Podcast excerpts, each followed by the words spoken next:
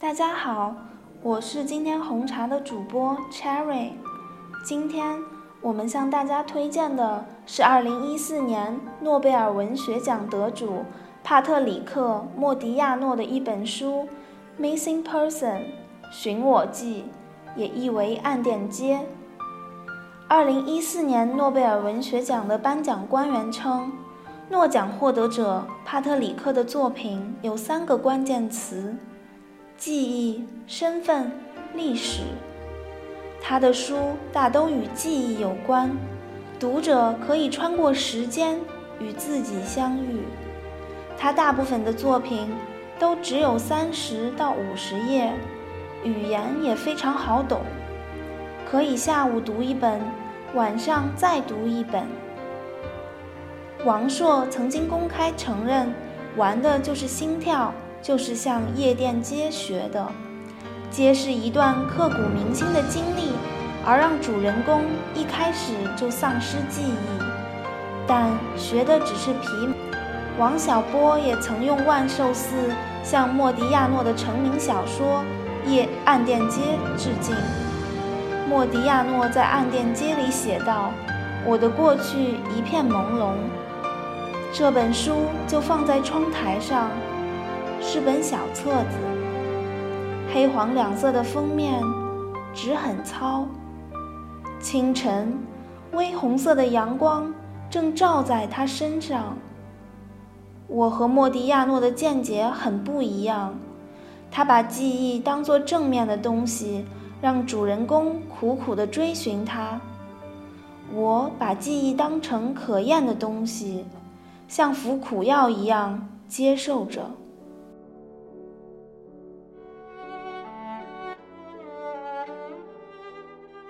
主人公数年前因偷越边境时遭遇劫难，受到极度的刺激后，丧失了对过去生活的记忆。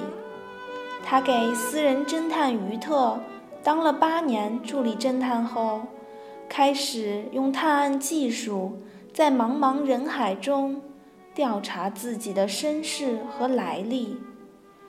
他通过种种线索搜集的许多片段，究竟是他的一生，还是他冒名顶替的另一个人的一生呢？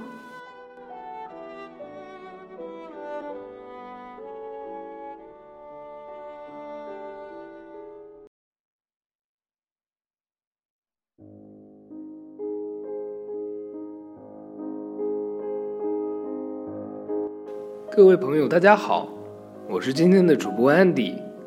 现在就让我们一起走进暗电街的世界。我的过去一片朦胧。那天晚上，在一家咖啡馆的露天座位上，我只不过是一个模糊的影子而已。当时我正在等着雨停，那场雨很大。他从我同于特分手的那个时候起就倾泻下来了。几个小时前，我和于特在事务所里见了最后一次面。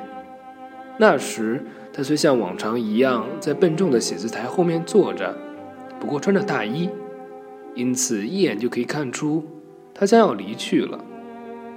我坐在他的对面，坐在通常给顾客预备的皮扶手椅里。房间里。乳白色的玻璃灯具射出一道道强烈的光线，照得我两眼发花。完了，居一，一切都结束了。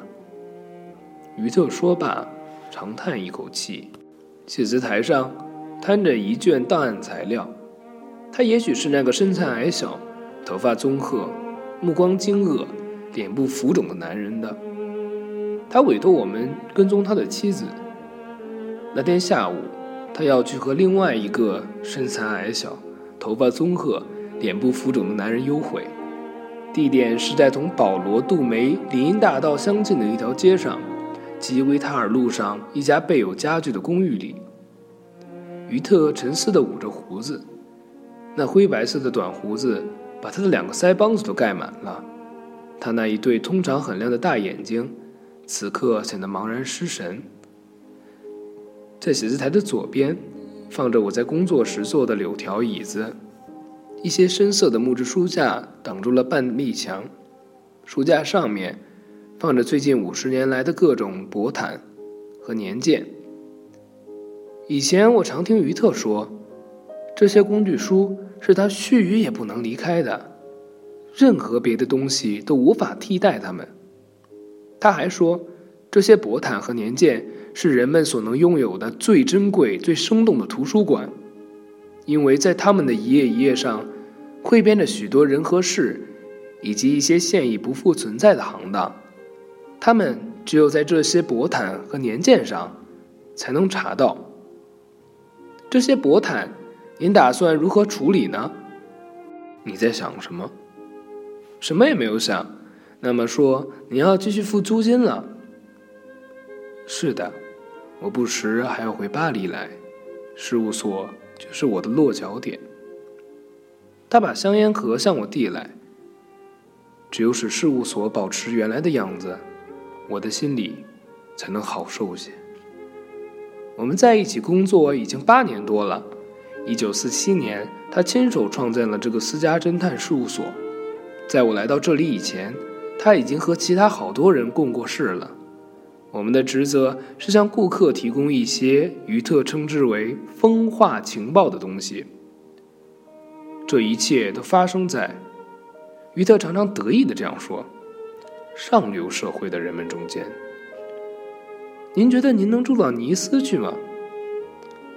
当然可以。您不会感到腻味吗？他喷出一口烟雾。居易，人总有一天要退休的。